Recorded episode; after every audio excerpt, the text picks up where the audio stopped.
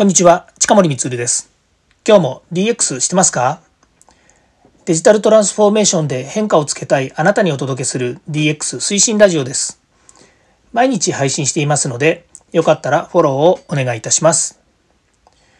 さて今日はですね、DX 特別編としてですね、え近森光がデジタルのことについて語る理由を改めてお伝えしますという内容で、えー、今日はテーマを設定しました。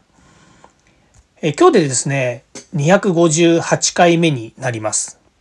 258回ってすごい数字だなって自分でも思いますし、まあ、これだけの数の音声配信をですね、ストックとして貯めてきている。まあ、この理由は何なんだっていうことをですね、もう一度あの改めてお話ししたいなというふうに思います。まあ、これはですね、ひとえに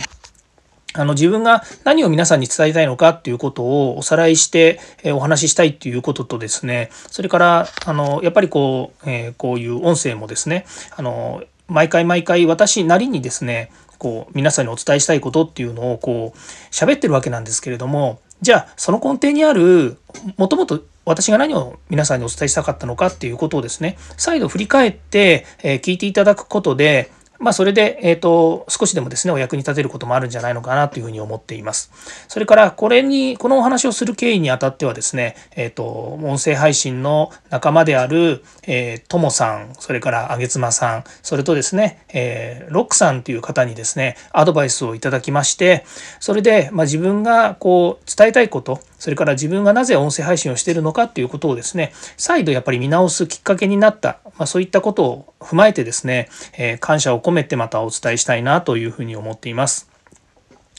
えー、本当にですね、こう、音声配信始めたきっかけっていうのが私がもともとですね背景としては IT 業界に就職してからですねことかたずっと IT 分野にいるわけですね。まあ、その間、えー、Windows95 まあ、Windows が出てですね、えー、皆さんがパソコンに興味を持ってで一人一台の時代が来るというふうに予感してですねこうまあ、IT 業界から教育の分野に移ってでかれこれもう30年近くですねこの仕事をしてるわけですね。まあ、その中で、えー、今まで IT ってどちらかというとユーザーが使うものではありますけれども IT 業界の人たちがですねえ利用者に対して提供してきたものっていうふうにこれまであったわけですよね。でパソコンなんかは特に個人の方がどんどん使うっていうふうにはなってましたけれども、やっぱり会社で使うシステムとか仕組みっていうものが IT で構築されたものは、やはり IT 業界の人たちがその仕組みを作り、メンテナンスして、で、企業、ユーザー企業はどっちかというと利用者の立場にいたわけですね。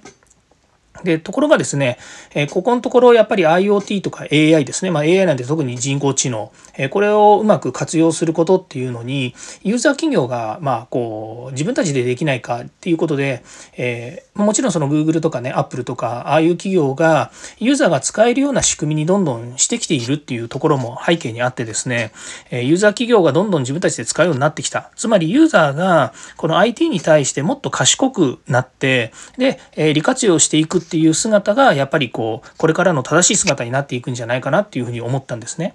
でそう考えた時に、えー、じゃあ誰に向けてって言った時には今まで私も IT の分野にいたので IT 業界の人たち10%の人たちですね、まあ、全体のパイが10あの100%だとすると IT 業界にいる人たちそれから IT を利用する人たちっていうのは10%ぐらいというふうに考えたんですね。でところが今これがガラッとこうシフトして世の中全体がですねもっと IT デジタルについてですね知らなければいけないってなった時に90%のマーケットに対してやっぱりアプローチしなければいけないんじゃないかっていうふうに思ったんですね。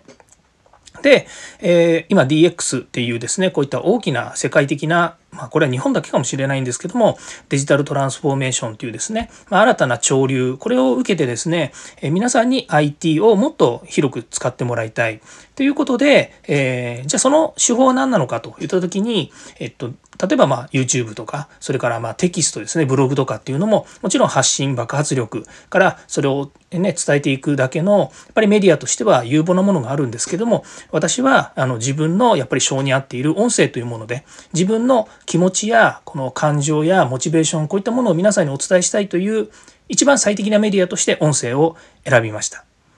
まあ、そういったところがあの、えー、まあ、始めた部分でもあるんですけれどもやっぱりその最初のですねこの志ですね何をこうどうしたいのかっていうことをですねやっぱりしっかりともう一度お伝えしないとあのこれから先やっていてもですねなんか自分がブレてっちゃうんじゃないかなというふうに思ったんですね。で私は今ある仕事の中ではやはり IT 教育それから、えーと企業のコンサルまあもちろんコンテンツ開発したりとかですね、まあ、いろんな雑多にいろんなこともやってはいますけれども、基本的には IT、教育、コンサルっていうものがですね、私の今の仕事なので、まあ、これがですね、本業としてどういうふうに有機的にえ音声配信から音声で皆さんに伝えることが、え役に立つのかっていうのは私なりのゴールなり私なりの目的っていうのはあるんですけどもそれでもやはり地域の企業や製造業自治体こういったものを応援するためにですね今まで講演会やセミナー全国でやってきたこういったものをですね、え今このコロナ禍でなかなかできないということもあるので音声に載せて皆さんにお届けしたいと。でそういう意味では、えっ、とさっき言いましたようにその IT 企業それから自治体とかだけじゃなくてユーザー企業の皆様特にその、えーと、地域の製造業の方とかもどんどんやっぱり IoTAI を活用したいそれから DX 推進もしたいというふうなことがあるので、まあ、そういったところに皆さんにですねリーチできればいいなというふうに思っています。で、私のこう強みっていうのは、やはり IT の分野にずっと長く関わっている。それから IT の、えー、プロの人たちと、えー、一緒に仕事をしているっていうことですね。まあ、そういったところから、教育っていうところに絡んでいる中で、やっぱり人が大切なんですよね。この人がスキルアップしたりとか、人が成長する。そして IT やデジタルも結局、あの、コンピューターやロボットにやらせるっていうふうによく言うんですけど結局それは誰が作ってるのかっていうとですね人が仕込んでたり人が仕組んでるわけですよね。ですからあのもうただ買ってきて終わりじゃなくてそこからが勝負だしそこからどうやって使うのかっていうことが当然大切になるわけですね。まあ、そういう意味ではその、えそういったことをですね皆さんに知ってもらう機会やチャンスっていうもの事例を通じてお伝えしていくっていうのが、まあ、一番、えー、いいことかなというふうに思っているので、まあ、そういったところはですね、私の強みとして、この音声に載せて皆さんに、えお伝えしたいと。まあ、それは私にとってもチャレンジなことなんですよね。なぜかというと、今まで B2B のマーケットでずっとやってきた私が、え今、B2C とは言わないですけども B2B2C って言ってコンシュマーの人たちにですねやっぱりお伝えしたいというふうに思っているそれはなぜかというとユーザー企業だからですね IT 企業の人たちだったらまだねその SNS とかそれからあのデジタルってものに敏感であのいろいろキャッチアップはするんだと思うんですけどもやっぱりユーザーの方たちに届けようと思うと、何らか新しい手法を取り入れなければいけないというので、私は音声というものに、こう、えー、興味を持ってこれでお伝えしてるんですね。で、弱みは何なのかっていうとですね、やっぱりあの、中小企業ですし、私もね、それから有名人では全然ない、そのテレビに出たりとかですね、それから書物をいっぱい書いてるとか、そんなこともないです。なので、こう、知名度がやっぱりない中でですね、えー、この弱みをですね、こう、まあ、逆に強みとして考えて、つまり捨てるものは何にもないと。いうことを考えてですね、もう信用してもらうために顔は出してますし、それから名前もそのまま出してますし、から毎日活動をですね、音声に乗っけて皆さんにお届けしているということなのでですね、そういった意味ではさっきのチャレンジっていうところでは、まあ、諸子貫徹、えー、志を持って、えー、自分自身をですね、オープンにして皆さんに届けたいなというふうに思っていますので、まよかったらですね、あの、講演とかセミナーとかそういったものについてもですね、是非検討いただければなというふうに思っています。まあそういうところでですね、えー、私は音声配信の、まあ、B2B のですね、B2B そして教育から DX 推進という部分において、えー、音声配信のですね、ファーストペンギンになりたいなというふうに思ってやっていますので、まあそういったところをですね、えー、どんどん突き詰めていけば、これからですね、250が300になり、400になり、500になりというところでですね、いろんなものが皆さんにお届けできるんじゃないかなというふうに思います。まあ、本業でいうですね、ビジネスに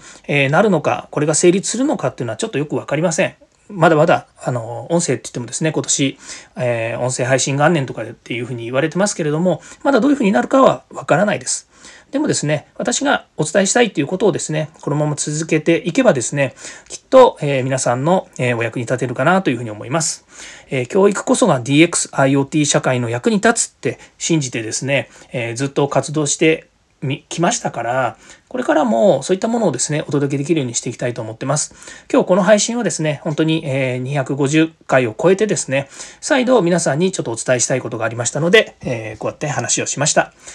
本日はどうも聞いていただきましてありがとうございました。また DX に役立つ、え、話題を提供していきます。よかったらいいねやフォロー、コメントをお願いいたします。え、今日も本当に聞いていただきましてありがとうございました。近森光でした。ではまた。